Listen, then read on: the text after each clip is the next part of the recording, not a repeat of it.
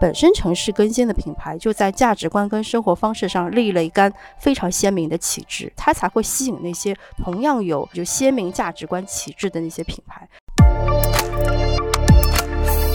一个好的场域精神，它是有很强的传染性的，从场所传染到人，而且直到人心。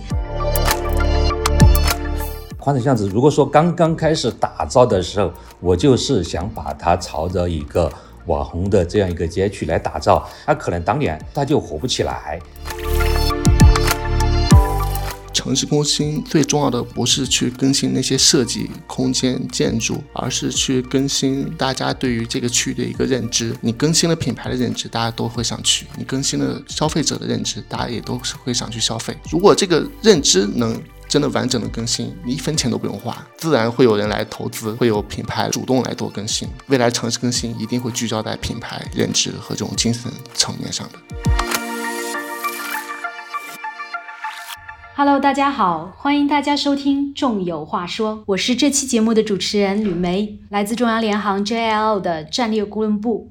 上期节目呢，讲了城市更新里的两种经典玩家，分别是改造整个区域的巨型航母瑞安和改造一栋小楼的小山版 Meet and Eat，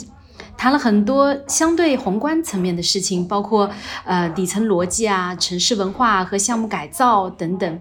那这次呢，我们换一个角度来谈一些更加有趣的事儿，就是城市更新到底新在哪里？我们知道城市更新主要就是建筑改造，但很有趣的是呢，这种改造也吸引到了一些独具价值观、审美和生活方式的品牌。并且这些品牌看城市更新的角度和他们看其他项目的一些角度呢，可能也并不一样。我们今天请到的两位嘉宾都有经历过这样的代表性的城市更新项目啊，来，我们嘉宾跟大家先打个招呼吧。首先，嗯，唐总。大家好，我是成都文旅集团宽窄巷子公司的唐伟。我在宽窄这边哈，是主要是负责品牌运营和文创产品的开发，然后还有一些市场销售这一些，比如说我们现在做的场地销售、广告销售这块哈，也是我这块在负责。以前是在媒体干了很多年，其实我也是一个新的文旅人。今天和大家来进行一个对话哈，我觉得这也是一个非常好的一个学习的机会。好的，谢谢唐总。那我们有请左夫。Hello，大家好，我是公众号“感性城市”的主编佐夫。对，然后我个人的经历呢，一方面是从业者，主要是负责做一些城市更新项目的招商和一些企划推广工作。对，另一块儿我也是一个行业自媒体人。然后，所以双重的身份可能会让我从两个角度来去看待这个行业。当我自己也会更加关注一些更加创新或更加倾向于年轻化的城市更新案例和一些实践。好的。此外呢，今天和我搭档做助理主持的依然是 Sammy。嗨，听众朋友们，大家好，又是我 Sammy，我是这档节目的制作人和助理主持，同时也运营着一个叫 Sammy 的小趋势研究室的公众号，专注小品牌的运营跟创新。那我想，我们今天的这个话题，可能就从更新建筑的新的场域精神开始聊起。很多人呢说，城市更新的项目都让人眼前一亮。其实很多时候，我们在看城市更新它的一些改造的时候，有一个很大的特点，就是它是一个在传递彼时此刻的，就是历史现在这样一种关系的一个很特殊的存在。所以，我们其实很多时候在说。城市更新建筑的场域精神，然后用场域精神其实作为一个重要的衡量指标，我们在看待城市更新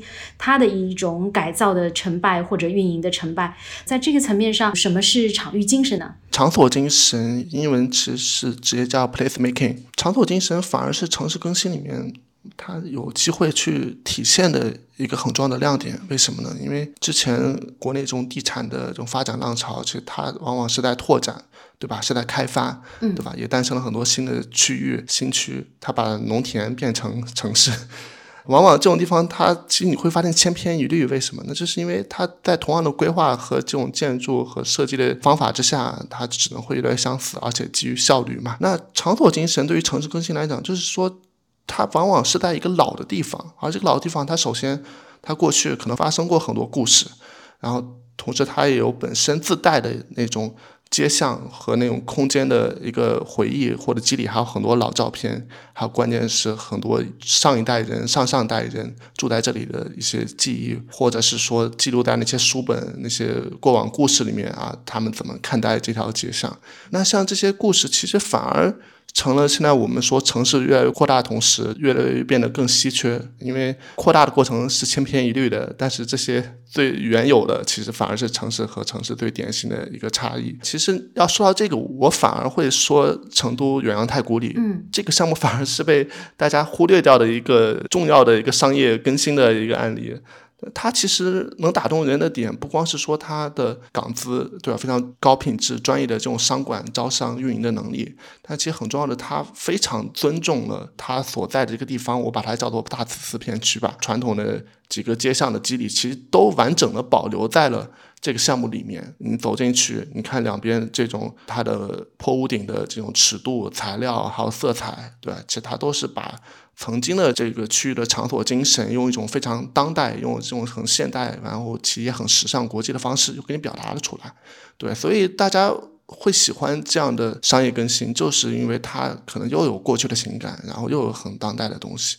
对，所以我觉得场域精神是现在做城市更新非常需要思考、需要去提炼，你怎么去把这个内核抓住，重新的表现它。不管用设计也好，还是用你招商用一些推广的方式也好，其实这个。我觉得是城市更新里面说起来比较玄学，但又是非常有价值、有灵魂的一个亮点。嗯，那唐总啊，我们说起这个呃宽窄巷子，它其实也作为一个塑造场域精神非常成功的一个项目。那您也能不能跟我们分享一下啊？您理解的这个场域精神是一种什么样的存在？或者我们在宽窄巷子它所创造的一种建筑场域又是什么样子的？宽窄巷子哈，当年刚刚开始改造的时候，其实在成都，我看除了宽窄巷。子，还有刚刚左夫提到的大慈寺片区，还有文殊坊，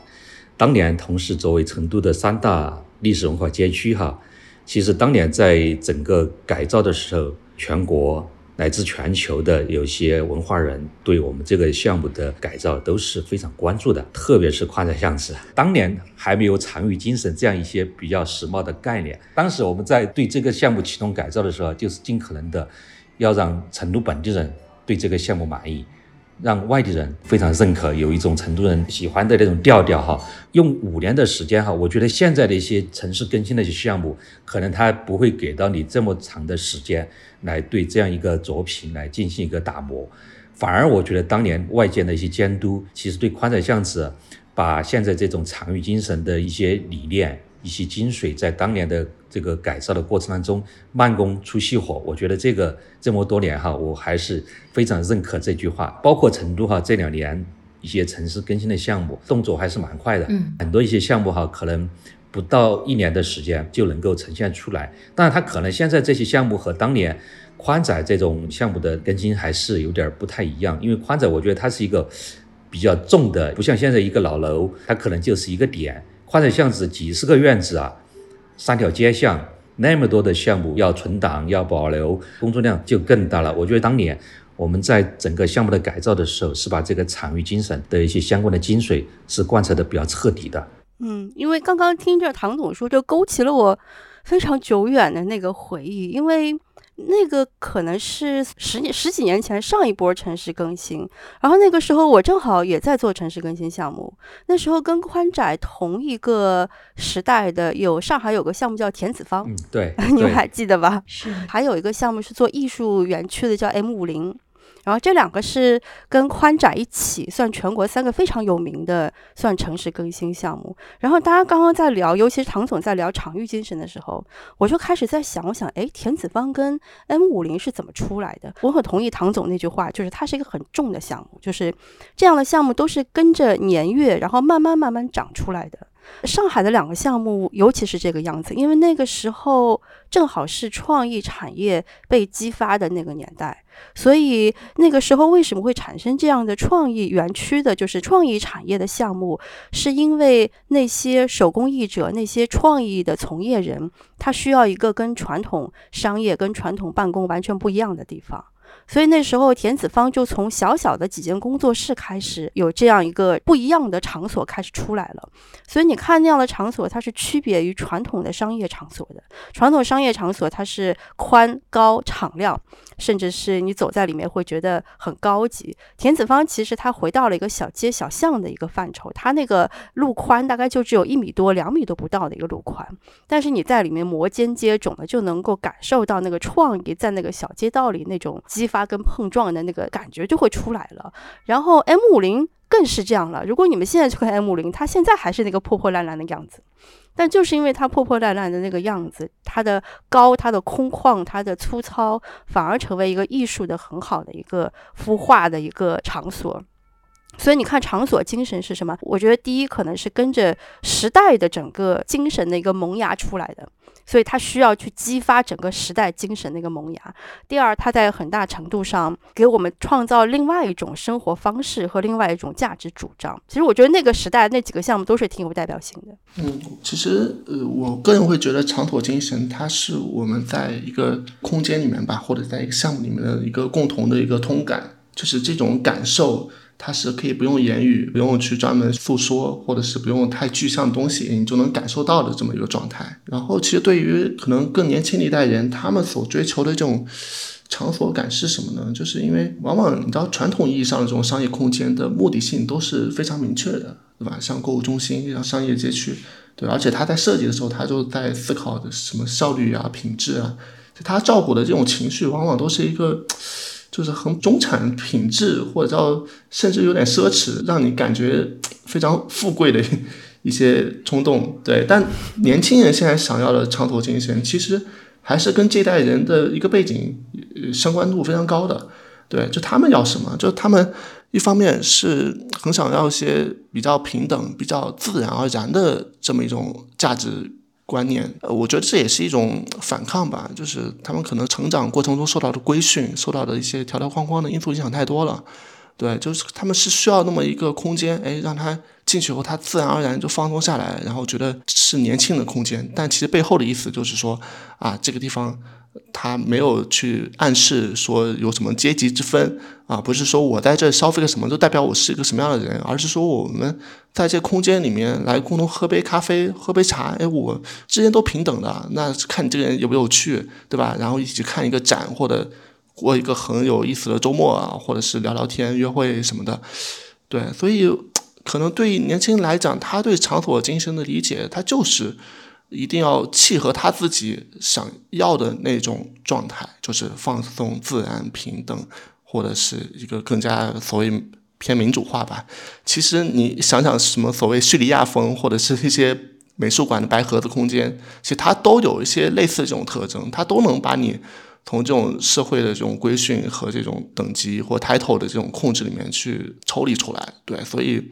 但这个话题是一个我我感觉可能都不是城市更新话题了，是一个更加就是 商业心理消费文化的这个问题。对，不过我也很喜欢刚刚左夫说的三个词，叫放松、自然、平等。我觉得每一轮城市更新，它的建筑改造都在力求达到这个目标。我不知道当时宽窄的。改造是希望有个什么样的消费观念的改变吗？哎，当年宽窄巷子的改造的时候，哈，其实最初我们巷子里边的主力业态还是主要是以餐饮为主，嗯，特别是在宽窄巷子，因为宽窄巷子大概是在二零一二年前后吧，人就变多了。在之前巷子里面的本地人来宽窄巷子还是来的稍微少了一些了，还是游客，还是游客占比相对来说偏高。刚开始的时候，我们其实更关注宽窄巷子改造的，他肯定还是本地人，对吧？特别是当年在宽窄巷子出生、长大的那一批，来到我们改造过后的宽窄巷子，还能够找到一些儿时的记忆。其实我觉得这个是最考手艺的，因为对于外地游客来说，哈，你把它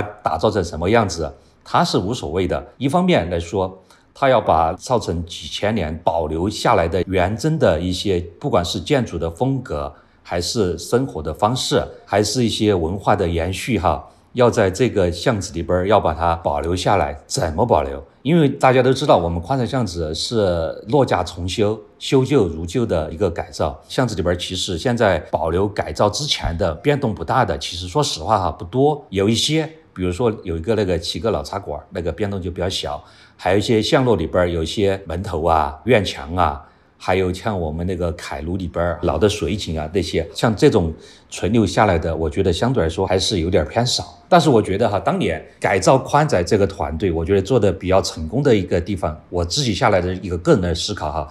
确实它是发动了一个群众的力量，不管是外部的对我们的一个监督，还是我们引入了一批文化人参与我们整个项目的具体的院落的业态的一个运营，比如说宽山。宽巷子三号，他们这个团队以前本来就是一个设计师团队，在他自己这个院落的设计的改造过程当中，哈，他就把他自己的一些审美的和他对成都文化的一些理解融入进来。如果说所有的院落都是我们统一打造出来的，那它做出来就可能差不多。但是我们正是因为每一个具体的院落的它的风格。和它调性都有很多的不一样的地方。嗯，我觉得这一块其实聊到了场域精神应该怎么去塑造，实施路径上，我自己的一个感受，我觉得这个场域精神啊，它不能用很功利的角度去塑造，或者是把它作为一个功利的出发点，我去追求一些呃特别高效啊目的性的东西。怎么样把在地的一些文化特质这样的一种期许，结合群众的力量，把它能够更好的发挥出来？佐夫刚刚在分享当中呢，我又听到了一种另一条路径，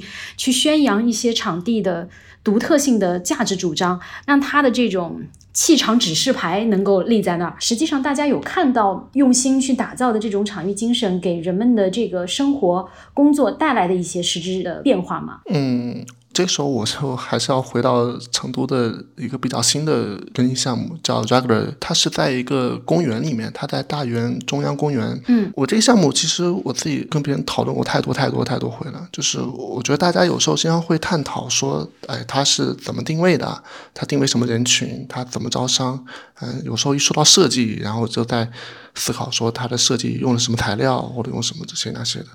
其实我我觉得很重要的一点就是，我们说场域精神的时候，这个词儿其实它本身什么都不代表，就核心是你这个精神想表达的是什么。成都这两年其实一直在探讨所谓的叫做公园城市，对吧？但是公园城市，如果你只是把公园城市理解为很多的公园组合成的，这个我觉得就表面了。对，但所以这个项目。它好在哪儿呢？它把公园城市的真正的内涵，就是公园带给大家是什么？是一个反都市的，就是反钢筋混凝土，反这种很硬性的规划的。对，它是要把人能够时刻的从家。从工作从公司哎走两步你就进入到了一个公园，然后在这些公园里面你能感到这种有机的、绿色的、运动的、健康的这么一种气质。而这个项目它就是，其实你看它的景观都非常非常的简单，它中间就可能住了几棵半高不高的树，然后再下花花草草，对。但是它很重要一点是什么？它不是树池，不是花池，它那个庭院就是一个大的一个树池，就是人是可以跟这种。植物是走非常近的，在里面吃饭啊，或者是在里面拍照，像这样的一个场所吧，就它所营造这种场景精神，其实就是。把很多成都传统意义上的城市文化，就是大家像一进到成都，很多人跟我说，飞机一降落到双流机场，他就觉得啊，整个人就飘起来了，放松了。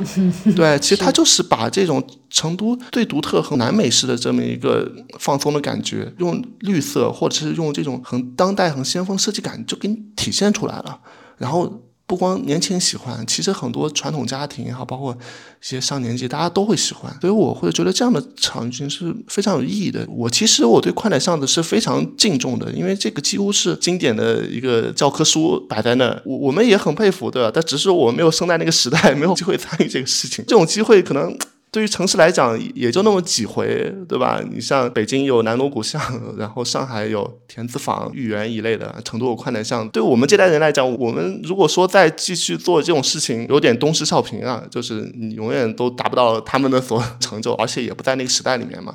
对，所以我们只能去追寻一些怎么在城市传统的这种放松娱乐精神，然后又和年轻人喜欢的这种氛围去结合在一起。对对，我刚刚听下来还挺感慨的，因为佐夫跟唐总其实正好是城市更新的两代人，所以你听到包括像唐总的宽窄，然后像北京的南锣鼓巷，然后像上海的田子坊 M 五零那一代的城市更新，似乎它的根基相对比较明显跟扎实，比如说他们。都是基于城市生活，基于历史，所以他们改造的那个基础非常的显而易见，它需要去保护它的城市的文化、它的市民文化等等。你看到最近几年的城市更新，它似乎已经脱离了这种现实根基的场域精神了，它开始往更深层次、往更高的需求去发展了，甚至比如说个人的理想的实现啦，包括年轻人的这个生活的价值感啦，这样的方面去探索进去了。所以其实我觉得这几年的城市更新项目，其实相比前十年的那第一波城市更新项目要难度更高一点，因为它要探索的东西。更难以抓住了。对，而且我觉得现在的一些城市更新的项目哈，它可能就更细分了，嗯不像我们以前两千年开始的那时候的一些，它是站在一个城市的一个角度，比较宏大的一个叙事场景的一个表达。从另外一个角度来说哈，其实这个时代给了更多的一些从业者更有挑战性的、更好玩的。机会，我觉得这个其实还是蛮不错的。嗯，一个好的场域精神，它是有很强的传染性的，从场所传染到人，而且直到人心。那我想着说，我们接下来可能也聊一些不太好的、比较有争议的一些场域精神的这个趋势，比如很多的这个网红化的趋势非常的明显。那么，我想也是想请问两位啊，怎么看待网红元素的一种泛滥？对于一个不网红的一个建筑，你们觉得应该是一个什么样子的？我就觉得可能这里面是有一些上代人对于传统情感或者是 城市记忆的一个执念在其中，或者是有一个惯性的思维吧。其实网红和网红是有区别的，不是说所有可能看起来很打卡的，或者实际上也有很多人就拍照或怎么就一定是我们说的贬义的网红。这里面。其实是另外一件事情，就是你怎么对这种网红场景、对这种内容有一个感知度。大家讨厌的是那种不真诚的网红，就是他只是为了流量，只是为了拍照打卡而产生的网红。比如说东京有家店，然后上海可能抄那个设计，然后成都又抄上海的设计。这种网红他其实是一个非常的功利主义的，就是他只是粗暴的把一个不属于这个地方的所谓洋气的设计，然后给你空降在这儿了。其实它注定是短暂的，为什么？因为他就是为了打卡，对吧？就是为了火一火，对吧？让吸引大家的关注，对吧？而且这样做的好处显而易见，它节省了它的传播成本。当然，我也觉得也是排斥。但是，我觉得另外一种网红是什么逻辑呢？就是他其实只是在这个传统的街道，或者是本来。有很多故事街区，它沿着这个脉络创造了一个新的一个空间，新的一个品牌。对，就是它可能看上去也很当代，也很所谓的网红，但实际上背后的故事是有迹可循的，它是长出来的，它并不是空降出来的。一般说到这个话的时候，我会举个例子，就是成都在兰桂坊背后有个水井堂街区，然后里面有个买手店叫 Club，它是用了很多当代化的材料，它只是在找一种。成都建筑元素或成都文化元素里面的一种高级感，而这种高级感和这种可能当代设计师的这种语言和这种一些时尚潮牌的气质，它可能是相通的。对，就在这个点上可能交汇住了。当然，你要说他网红，这个我我肯定是反对的，因为我觉得他不是这样的。对，反而唐总就是不要生气啊，反而我觉得宽窄巷子里面一些。新出现的所谓的一些实验室的店，这种新消费品牌，就他直接就去打这种客流量非常大的传统街区或怎么样，其实这个是网红的是非常显而易见，因为他我我个人会觉得他只是提取了这种符号，他也许把麻将做成糕点，或者把成都的什么火锅变成什么饮料的饮品的一个味道，对，其实非常的噱头，这种网红其实反而是我们要。排斥的，我觉得网红不网红，不管是褒义还是贬义，我觉得就一点就是看初心、看目的，他到底是为了流量，还是说为了让他在更年轻的人群，让这个城市的气质在当代有一个表达？我觉得这是完全两件事情。我觉得很多一个词语刚刚出来的时候，可能还是比较正面的，但是在这个过程当中，它可能就一些负面的一些东西。可能就在里边有些住，包括像宽窄巷子，像刚才左福提到的宽窄巷子。如果说刚刚开始打造的时候，我就是想把它朝着一个网红的这样一个街区来打造，没有一个我要把成都的一些文化的一些东西用比较纯粹的一些方式来进行一个表达的话，哈，那可能当年它就火不起来。如果说你是对这个产品你是没有一种情怀，就抱着一个挣钱的目的，对吧？在国内的这个现象确实还是不是特别好，就像我们巷子里边哈，现在的有一些业态，个人觉得还是有些糟糕。当然，我们现在还是从我们管理公司的角度，尽可能的把它影响面降低到最小。比如说像我 巷子里边的一些水帘洞，这个其实在全国的现在很多的一些旅游景区真的是有点泛滥。呃，我们自己也觉得很头疼。可能有的游客对我们这种业态哈，哎，感觉还行。但是我觉得真的还是尽可能的让这样的一些业态哈，在我们的一些旧改项目里边少一些，它的生命力肯定是不持久的，真的是。嗯，我其实对网红这个事情倒有一个不太一样的看法，因为我曾经也非常讨厌网红这个概念存在，因为就品牌经营来说，其实太多人来拍照打卡。对，有一部分品牌其实是有损害的，对不对？就各位做城市更新项目，一定都有感觉，就是它可能会给一部分品牌的销售量带来负增长。但是后来你看到。近两年的项目能够起来为人所知并且成功的项目，大部分都经历过网红这个阶段的。即使像城市更新的算圣殿了吧，阿那亚对吧？最开始起来也可能是因为那个孤独图书馆在网上突然之间爆火，然后开始注意到了阿那亚，然后从这个点开始就有不同的品牌、不同人过去阿那亚，造成了阿那亚现在的这个样子。然后你看到现在的很多城市更新项目，几乎每一个不同程度上都经历过这个网红的时期。我我觉得判断一个项目是不是有根底，是不是仅限于网红，得看两个标准。就第一个看这些人被网红的这个点吸引过来之后，是不是还有深入的消费和复购的消费。比如说他只去拍了照片，拍完照可能。买了一杯奶茶或者咖啡就走了，他不会再来第二次。那这个项目的网红化一定是失败的。他如果继续往下逛，可能在里面逛了半天，下次叫朋友再来，再在里面那些并不是网红打卡点的商铺进行消费，那他这个项目的打造可能就是合适。他那个网红化可能就是营销的一个手段。然后第二点，我也是觉得，就是为什么现在很多项目，我们一听到网红都开始皱眉头，就好像咖啡一样。就是一开始那一小波人开始喝咖啡，是因为豆子好喝。这件事情红起来之后呢，第一是因为豆子不够，第二是因为喝的人多，他不是每个人都能接受那个咖啡豆的深烘的那个气味，所以开始出现了速溶。然后什么时候开始这个现象开始不对了？就是出现一些咖啡味的饮料。所以网红也是一样的，就当那个网红是属于豆子那个阶段。它就是合适的，即使很多人趋之若鹜，他们去喜欢的是那个豆子本身是合适的，甚至喜欢到呃速溶本身也是合适的。但是，一旦把那个咖啡味的水把它规模化，那就是一个很糟糕的网红项目了。嗯，刚刚我们也提到这个内在哈，那我觉得新的品牌圈层或者品牌本身，我们的商业内容可能就是我们很多城市更新项目它的成功的一个关键要素了。那我不知道，嗯，两位有没有感觉到一一个建筑设计自有气场的一个城市更新项目，会吸引和传统商场不一样的品牌入驻吗？总的来讲，会有这么一些品牌专门去挑这种做得好的城市更新，或者是要自带 place making 的城市更新。的项目去进驻一种类型呢，就是比如类似一些新消费品牌，就他想快速的去营造自己的一个品牌的一个价值感，或者是一些淘宝电商品牌，他可能往线下走的时候，首先他们就需要去找到那种能代表这个城市里最经典的一种。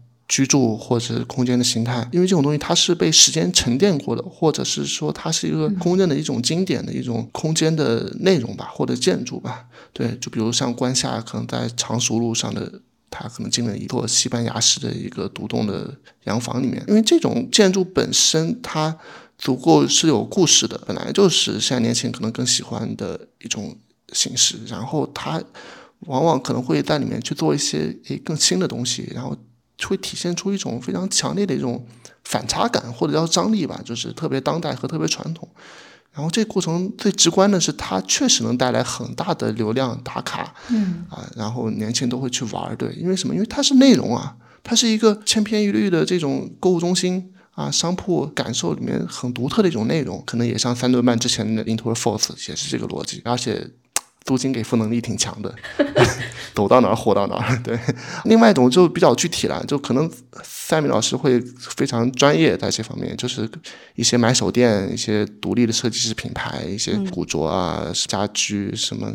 一些这种生活方式的店，那他也会喜欢这种地方，就小品牌嘛，然后又很非标，有时候把故事讲圆，对吧？从线上到线下，你说你线上已经讲了一个很独特的故事了，你到线下你又进个购物中心，然后又去 找了个铺子，你知道这个这个事儿一下子破了。而且像这种这种品牌，它也很需要去自己做一些小的社群啊、沙龙分享活动，它就是需要。独特的一个场地啊，而而这种时候，它可能需要城市大区位好，那可也又进了老城区了。然后它又需要这个空间，反而更特别、更个性，或者是更加传统商业觉得难用的一点的。因为也许一个很尴尬的一个角落，就成了它的一个展厅，就成了它做快闪的一个地方。嗯，对。然后这种穿梭的感觉，也许就能让它在里面去做一些所谓的策展式零售。反而这些品牌其实是需要这种我们所说的这种新的城市更新的大逻辑的。当然，还有一些品牌，你像阿拉比卡这种，我就不说了。他到每一个城市选址，你看他选过几个正常的址，基本上都是所谓我们说的城市更新，对吧？怎么去找到特别有符号性的一个空间建筑？所以我觉得现在已经是一个趋势。是品牌需要故事，品牌需要氛围感。唐总，您怎么看？因为这块儿哈，我感受还是蛮强烈的。我看是去年吧，我们当时和那个王府井合作了一场。中国设计大秀在宽窄巷子落地，王府井它不是卖场里边有很多一些国际品牌嘛？当时也参与了那场活动。设计大秀结束以后，哈，很多品牌就想和宽窄一起来合作开快闪店。从某种意义来说，宽窄巷子它是一个偏传统文化的一个项目。国际这些，特别是化妆品，哈，去年到今年到宽窄巷子做快闪店的主要是化妆品品牌。呃，我觉得他们这种偏时尚的。偏国际潮流的，反而对我们这种特别有历史感、有文化感、有民族特色的这样一种气场，有冲突的气场，对一种碰撞哈，一种强烈的碰撞，感觉就比较好。所以说，从去年到现在，大概前前后后已经有七八个品牌在我们巷子里边做了快闪，还是蛮有意思的。我们巷子里边很多业态哈，它其实主要是本地人的消费在进行一个支撑。零售业态呢，可能是外地游客那些旅游产品、文创产品，外地游客要多一些。像我们的茶咖、私房菜哈这些，其实主要还是本地的市民在进行消费的支撑。我觉得其实你看巷子里边，它有两种不太一样，而且可能差距还是蛮大的一些品牌哈，在巷子里边它也是可以共生。可以共存的，嗯，共生这个点特别有意思。就是其实品牌在找城市更新的时候，很多时候他们在寻找一种美好的冲突，貌似是一种冲突，但实际上又很好的跟品牌和品牌之间形成了一个圈子，跟城市更新之间又形成了一种连接。这种圈子是不是会给我们一些城市更新的项目带来一些不一样的模式、不一样的客群？然后这些是不是也让我们在做一些运营啊、品牌圈层塑造上也带来一些新的机会点？确实，就像我们现在统计的宽窄的客流里边哈。呃，有一段时间，年轻人的客群占比相对来说，我们觉得有点偏低。疫情这个阶段，外地游客进不来的情况下，最近这三年，我们怎么能够让成都本地人，特别是本地的年轻人，能够多回宽窄巷子看看？我们也是想怎么哈，能够把现在年轻人喜欢的品牌，比如说像好利来、像喜茶、像中国李宁、像泡泡玛特。像百分百在满足我们一些商业的规划的同时，能够尽可能的避免一些像刚才提到一些网红的一些一些一些东西啊，我们怎么来进行一个规避？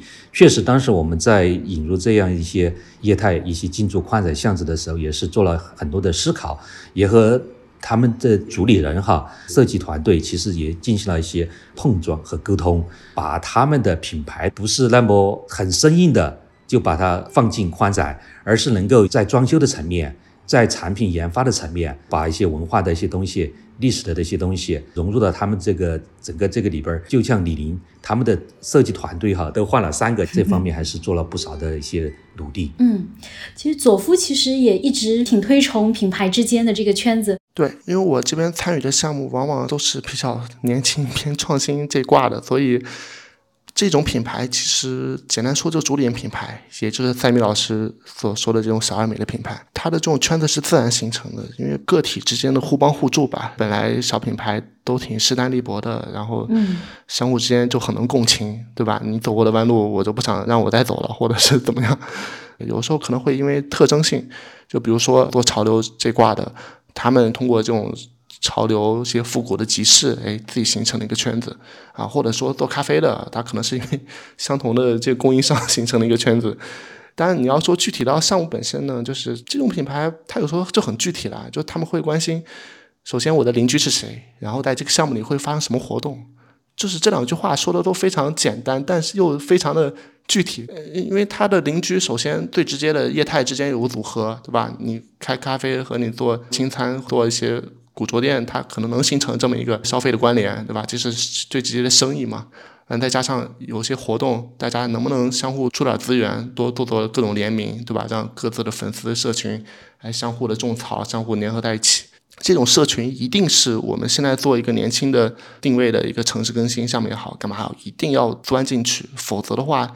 就真的是隔靴搔痒，大家只会觉得啊，你就是招商嘛。但你往往必须要找到一个突破口，就是说这种年轻的城市更新项目，往往就是搞定第一家时候最难，然后第二家、第三家，然后都是靠着第一家来去说服第二家、第三家的。嗯。然后这三家再加上编了一些故事，或者是拿了一些什么商务支持，然后再去搞定剩下家，就是都是这种做现代城市更新里面非常常见的现象，就开始非常非常非常艰难，因为你要取得信任。然后这种信任积累的过程中，这种信任其实就开始传递了。哎，传递以后，你到后面越来越好招，然后你还得省着点铺子，你还给更好的品牌、更好的主理人。所以这个圈子是真实存在的，而且是一定要真的去面对的。但这一点反而在传统商业招商里面，大家好像觉得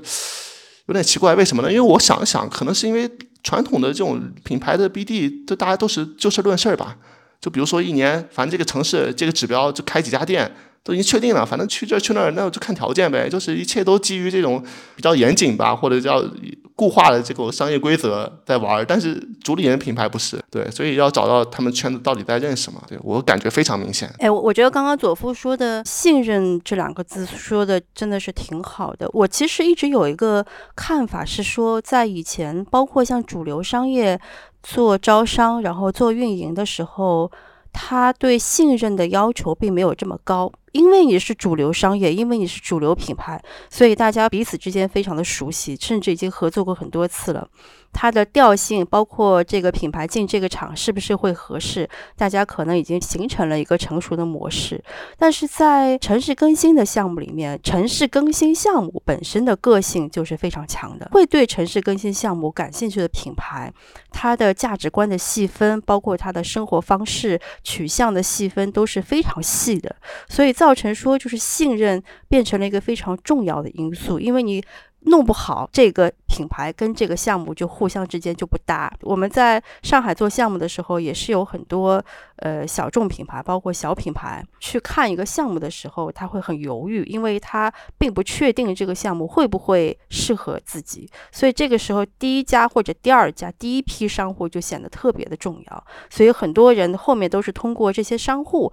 来判断说，好，这个项目是不是适合我，是不是值得我信任。所以这个信任是在。城市更新项目当中非常重要的一个因素，所以我可以举两个更有名的例子，一个就是安娜亚，另外一个就是上海的线索，像线索的野麦餐厅，然后线索的香蕉鱼，线索非常多的一些租户等等等等，In the Park，你几乎都很难想象这些品牌在传统地产内出现。就你很难想象他们会去其他地方，包括像安娜亚的很多品牌，像旧仓、木墨，你也很难想象这些品牌在其他地方会像在安娜亚这么的合适。所以我觉得，正是因为城市更新，它具有一定的场域精神。和场所精神，无论是它的由历史改造的建筑改造也好，或者是它向价值更深层次去探寻也好，本身城市更新的品牌就在价值观跟生活方式上立了一杆非常鲜明的旗帜，它才会吸引那些同样有有鲜明价值观旗帜的那些品牌，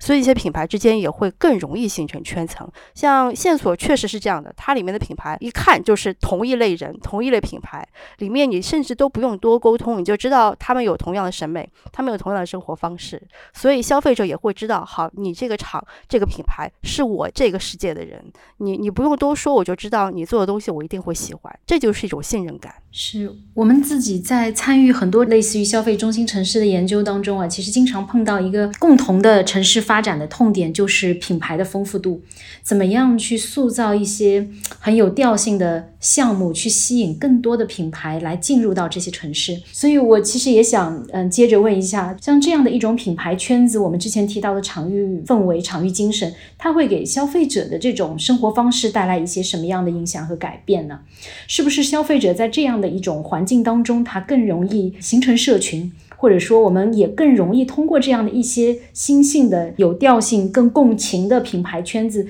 吸引更多的 Z 时代年轻人啊，形成更好的生态。实际上，首先这种场域精神放大来看，其实它是城市的一张更年轻、更新的旅游名片。快乐上头它所代表的就是非常成都，但是这种新的场域精神，它也是。特有的，因为它是来自于这个城市年轻人自己玩出来的一种文化，就它只是因为变成了一些店，然后这店聚集在一起，又形成了一个新的氛围，它反而成了一个城市年轻客群、年轻游客的一个新的目的地。具体下来，可能在上海就是叫横幅风貌区，在成都就是一些小店开了很多的小街道。然后对于消费者的。生活方式，我其实不倾向于说把这个事儿想得太具体。为什么呢？因为你只要你自己的项目特色足够强烈，其实什么人都会来。不是说年轻人，也不是说什么非要是一个圈子人，大家都对于自己陌生的、对于自己不熟悉的这种生活，而且他也在他消费范围里面都有特别强烈的。体验的欲望，就像我们说是年轻定位，但实际上有年轻心态的中年人，甚至老年人，他他愿意来的。我觉得这个社群，可能我更关注的还是在于品牌方，就主理人这端。但对于消费者来说，他可能更多能促进圈子的融合，因为往往主理人每个主理人背后都是一个圈子，每个小品牌背后也都是一个圈子。他们在现实的空间里面聚集在一起的时候，哎，就能相互看到了。而项目本身又是一个对品牌品质或者品牌价值观的一个认证，对吧？他们就可以很快的说啊，那既然这是在一起，那我都试一试吧，每个都尝试一下，都感受一下，然后可能形成圈子和圈子之间的一个交融，嗯，可能是有这个。点的，嗯，哎，唐总，我们宽窄巷子也迎来了我们第二期的这个宽窄降噪坊。其实，在这个过程当中，您有没有一些体会？就是我们宽窄带来的这些品牌圈子、品牌社群，对于咱们新的商业地产的这个后续开发，或者说我们城市更新的后续开发，它带来了一些什么样的意义，或者是新的价值吗？因为宽窄，我觉得，因为它确实它是一个相对于一个业态也比较符合的街区，所以它的客群呢，相对来说也是比较 复杂的一个比较全域的一个客群，都在宽窄里边能够找到它对应的喜欢的消费的一些业态。就像你刚才提到的那个降噪所，其实我们因为觉得宽窄啊，可能是相对来说偏传统、偏历史、偏人文的一些东西。那么我们打造的降噪所的时候，那个初心就想把它朝着更年轻、更时尚这样一个方向。来改造它，不管是从外立面看起来哈，还是现在已经落位的几个业态，它都是针对年轻人的哈。这些品牌，比如说像我们后来进入的这个卖潮玩的品牌，它也是比较看重我们一看这样的时候，它就是一个很时尚、很年轻。很潮流，而且我们推的匠人、降噪、降薪哈，也和它这个产品的理念也是比较契合的，所以说大家也是很愉快的就在降噪时候就落位了。嗯，我想场域精神和品牌的这个圈层，其实它会是城市更新一直的主战场。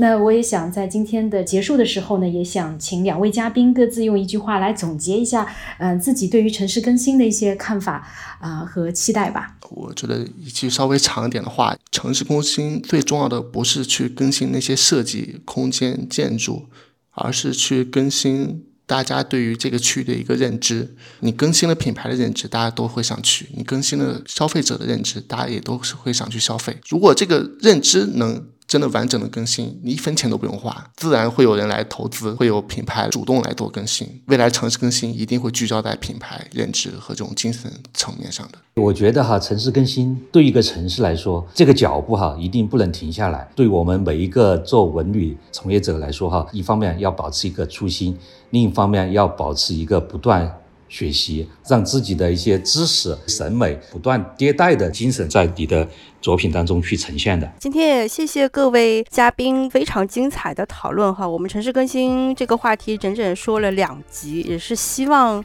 城市更新能成为我们的生活跟零售行业当中最新鲜、最平等、最轻松、最自由的一个存在。也欢迎大家继续关注我们的播客《众有话说》，来自重量联行。呃，我们下一期也会有更丰富的来自地产行业的各种各样的话题。也欢迎大家关注我们的公众号“重量联行 JLL” 进行一个互动，或者在我们的播客下方进行评论跟互动。感谢大家的收听，也感谢各位嘉宾，谢谢，拜拜，拜拜，谢谢大家，拜拜，谢谢谢。